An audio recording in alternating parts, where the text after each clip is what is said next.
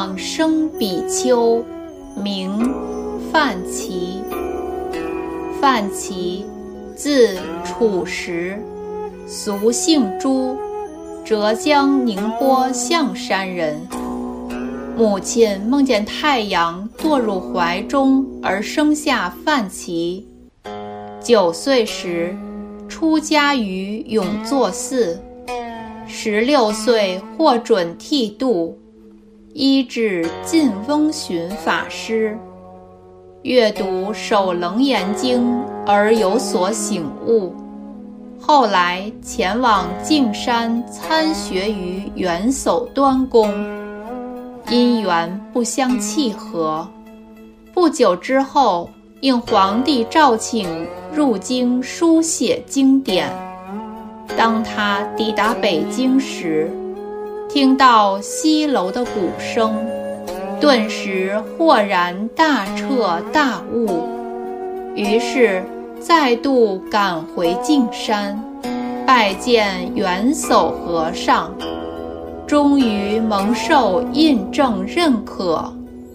元朝泰定泰定年间，公元一三二四年至一三二八年，出来主持浙江海盐的福真寺，后来迁往永作寺，又经历嘉兴的本觉寺。皇上赐号为佛日普照慧变禅师，接着再度迁往主持报恩光孝等寺院。不久之后，退隐于永作寺，建筑一间屋舍，号称为西斋，一心一意专修净业。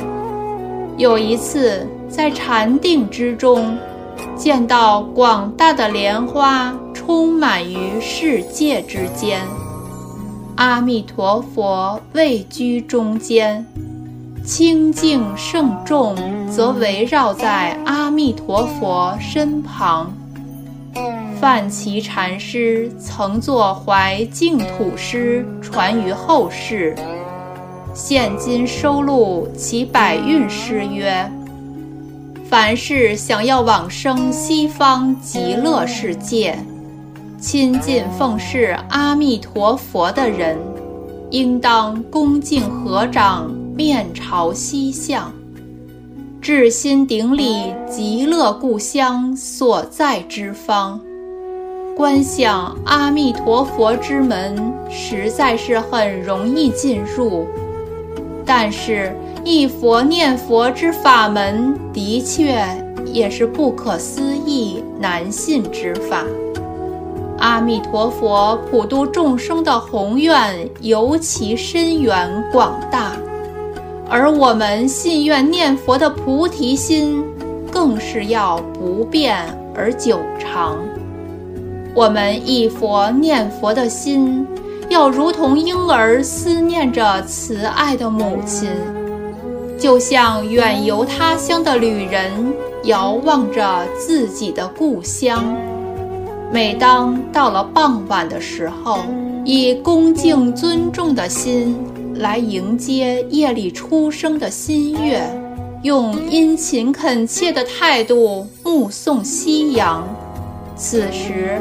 心中则怀想着夕阳落处，西方净土极乐故乡的弥陀慈父。只要我们心想意念的分明，就必定可以蒙受接引。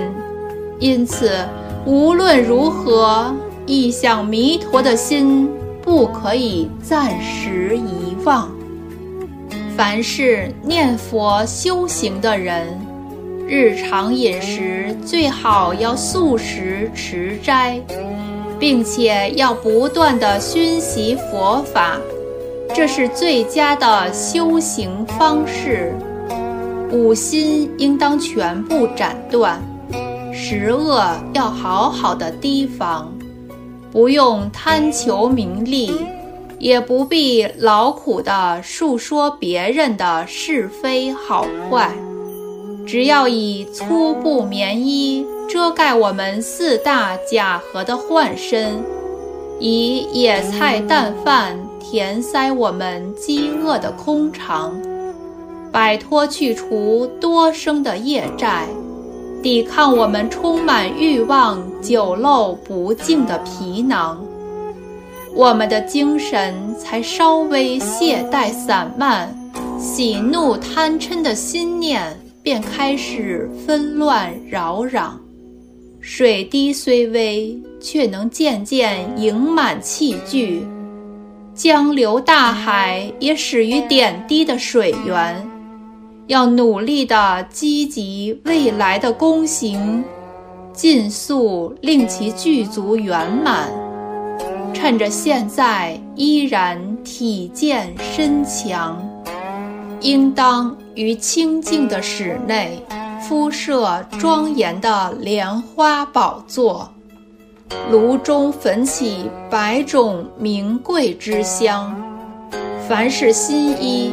都必须先贡献三宝之后才可穿着，种种美食要等待供养诸佛圣贤之后才可品尝，不可以残余的灯油供佛，并且要以煎煮澄澈的净水来沐浴佛像。要知道，我们的色身。终归腐朽，而如土石枯木。奉持戒律，要如同皎洁明净的冰霜，令我们的思虑远离种种妄想颠倒，然后独自正身端坐在床座之上，观想思维我们一刹那间。记得高登极乐净土，心中显发出优美的金光，色身骨肉的挚爱都消融散化，虚空广阔通达内外，而阿弥陀佛的极乐净土就在这十方世界的中央。莲花吐露出鲜丽繁盛的花萼，水波荡漾于亮丽光明、波光映照的池塘，清新的微风随处的吹起飞舞，鲜艳多彩的旗帐于风中任意飘扬。处处坐落着灿烂辉煌的金色宫殿，间杂着洁净明亮的白玉高堂。楼阁用四宝精巧地组合而成，高台则以七珍晶莹的点妆，阶梯犹如明镜般的珍宝砌成。莲花的花苞，则是我们气息居住的新房；奇特的珊瑚才做成门槛，洁净的玛瑙气质为桥梁。地面伸展着透明的琉璃，园林中有着柔软的锦绣，处处高张。屋内陈列种种美丽的坐席，室外环绕着的尽是明亮的银墙，上方覆盖着玲珑的罗网，土地平坦，没有高低上下的山冈，美玉的菊林处处相连。仙界的奇树排列成行，树上的水果硕大而甘甜如蜜，微风吹动树叶的声音，就如同美妙的丝竹歌簧。高大的树木自然的整齐对称，青翠之绿叶。片片都鲜艳相当。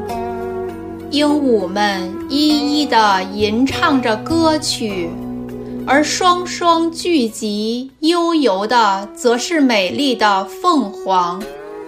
极乐世界的莲池没有昼夜的分别，如明珠的水滴，自动地演奏动人的乐曲宫商。流水的底部闪亮着晶莹的金沙。悦人的清风吹拂于莲池的七宝岸旁，水池中高高低低地开放着各色的莲花，或深或浅的在水中嬉戏游玩的是对对的鸳鸯，群鸟身披着缤纷的色彩。美丽的鲜花散发出种种的奇妙芬芳，成千的枝叶朱红鲜白的交错着，上万的花朵间杂着碧绿与鹅黄，身体无论如何行动都觉得轻松舒爽。鼻端丝毫的呼吸气息都觉得无比的清凉。嘉陵频伽在前面跳跃鼓舞，共命之鸟在后方振翅飞翔。枝头的黄莺儿终日的轻声吟唱。通宵的白鹤们时时振奋地高歌引航。既悟达了空性，又哪里有所谓的我可以执着呢？同时也知道一切生灭法皆是痛苦无常。极乐世界到处有菩萨大士们谈论着深妙的佛理。声闻圣人们也共住在七宝的僧房，到处都在宣说三藏十二部甚深的经典，开演着百千无量的偈颂词章，字字都是直指人心的菩提道路，句句皆以般若智慧。为承载众人的舟航，挽回向外寻见的痴客，唤醒向他人找头的丧心癫狂。九品的莲花标示出修行境界的粗妙，三乘教法有浅有深的同时弘扬。冶炼久了，自然没有尘垢矿土；筛选清净而没有粗糙的米糠，示现出真正的弥勒菩萨。自问参学于巨大智慧的妙吉祥文殊大士，圣贤们如云彩般的众多聚集。天乐时时自然地发出明亮和谐的声响。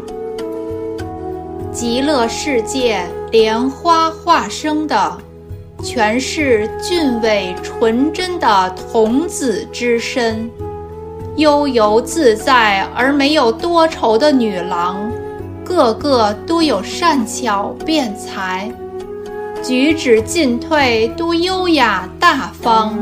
具足威仪，极乐世界处处永远不断地流露着如火焰般的光明，就如摩尼宝珠一样明净，而比之更加闪耀光芒。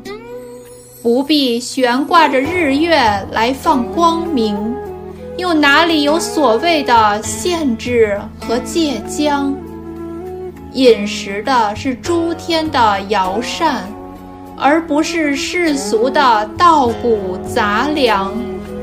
肩上挂着自然如意的衣服，手上之波自动地盈满甘美的琼浆。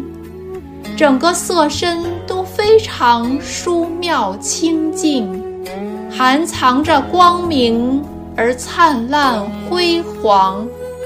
袈裟如同瑞云般笼罩在身上，美丽的璎珞衬托着仙人的衣裳，遍往十方如微尘的国土，周游于诸佛的菩提道场，十方世尊慈悲的容颜，皆能够去礼拜觐见。种种的资具可以随意生出，而持去佛前供养，专注倾听如来的教化，而令有所得、有所证的执着心念差时消亡。等到弹指之间回到极乐世界时，了知一切法于自性中。本来具足，翻过来失效从前心外求法的奔波匆忙，时时享受经行的快乐。谁说行住坐卧对修行会有所妨碍？整个极乐世界完全没有战斗和争论。遍地止息了一切的祸害灾殃，无论南北之地，皆受到阿弥陀佛威灵的加倍；不管东西两方，阿弥陀佛的德育教化都普遍的张扬。娑婆世界几番经过时节变化的大火所烧，四大海。都已变成了耕地绿桑，而极乐净土依旧毫无亏损，人民仍是寿命无尽，身心健康，既不必征召作战，也不用劳动服役，人人永远青春骄好，快乐安详。满耳听到的都是法音之宣流，以禅悦为食，而不用依靠世间的谷粮。心中永远意念着佛法，而没有恶毒烦恼的痛苦忧伤。至于娑婆世界，如果要说说它的痛苦，真叫人忍不住要涕流泪滂。佛陀的教法有几个人能够了解？邪见横流之严重，真是令人不得不悲伤。世人都宁愿被贪嗔痴烦恼所束缚，自己甘心投入名利欲望的土坑，就好像和盗贼共住在一个村子里。又如同在自己的家里，兄弟之间兵戈相残，人人都只想金银财宝堆满了屋子，还想要稻谷粮食盈溢米仓，在山里猎杀野鸡兔子，到野外放牧成群牛羊，今生夺取众生的性命。他生必定冤冤相报，与人结下怨仇，然后生生世世的痛苦偿还。造业的人，就算是在太平盛世，也会遇到凶恶的盗贼。分离战乱之时，更是难逃刀枪之伤。好饮而耽溺于杯中之酒。痴迷而爱恋着风尘女郎，内心狂乱，好像是脱离绳索的猿猴；意念奔驰，犹如野马脱缰。放逸心智，而使得生命半途摧折，英年之魂提早步入了黄泉山岗。干戈相斗，败坏了礼乐伦常；相互争夺，远离了尧舜盛世的礼仪谦让。不停的征战攻伐，使得边地充满了愁云惨雾。不断的战火烽烟，浓烈的冲达上苍，整个村子全部遭到了杀戮，到处尸骨杂陈，遍满了内外城墙，鬼哭神嚎于蒙蒙的阴雨之中，含着悲泣哀悼为国牺牲的伤亡。年年凶灾欠收，使得人人尽皆饿死。棺木昂贵，而少有人能够安然埋葬。破虚瓦砾堆满了禅林寺院，杂草荆棘长满了学校广场。政府不断地征召劳役，增加赋税。稻谷黍粮，减少收获，而不再丰饶；想要念佛，却被种种的因缘阻挠；闻法读经的功课也渐渐废荒。既已知道净土之乐与娑婆之苦，应当要整饬衣襟。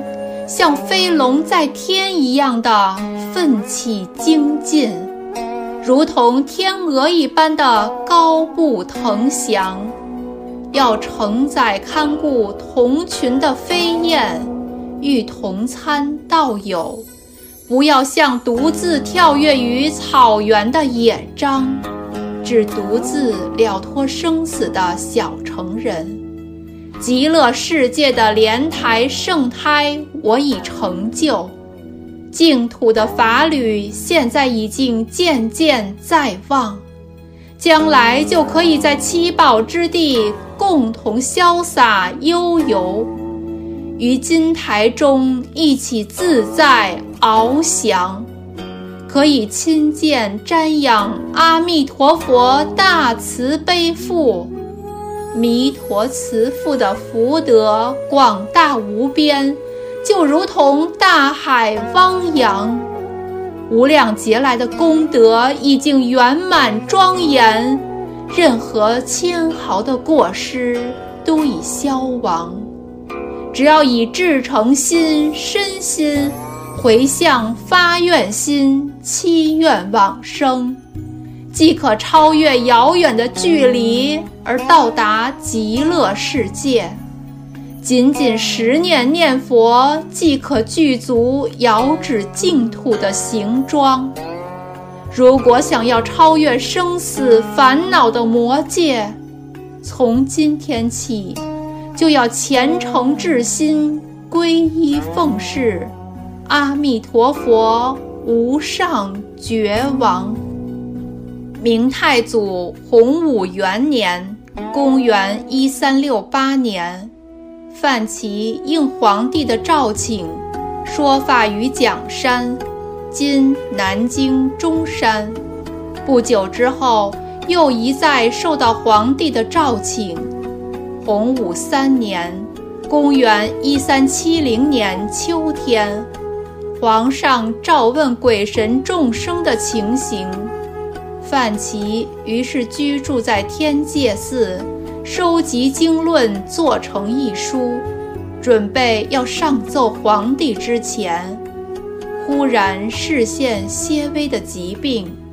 过了四天，在沐浴更衣之后，书写寄送说：“真姓元明，本无生灭，木马夜明，西方日出。”然后告诉一同应召入京的僧人孟唐恶法师说：“我走了。”恶法师问：“往何处去？”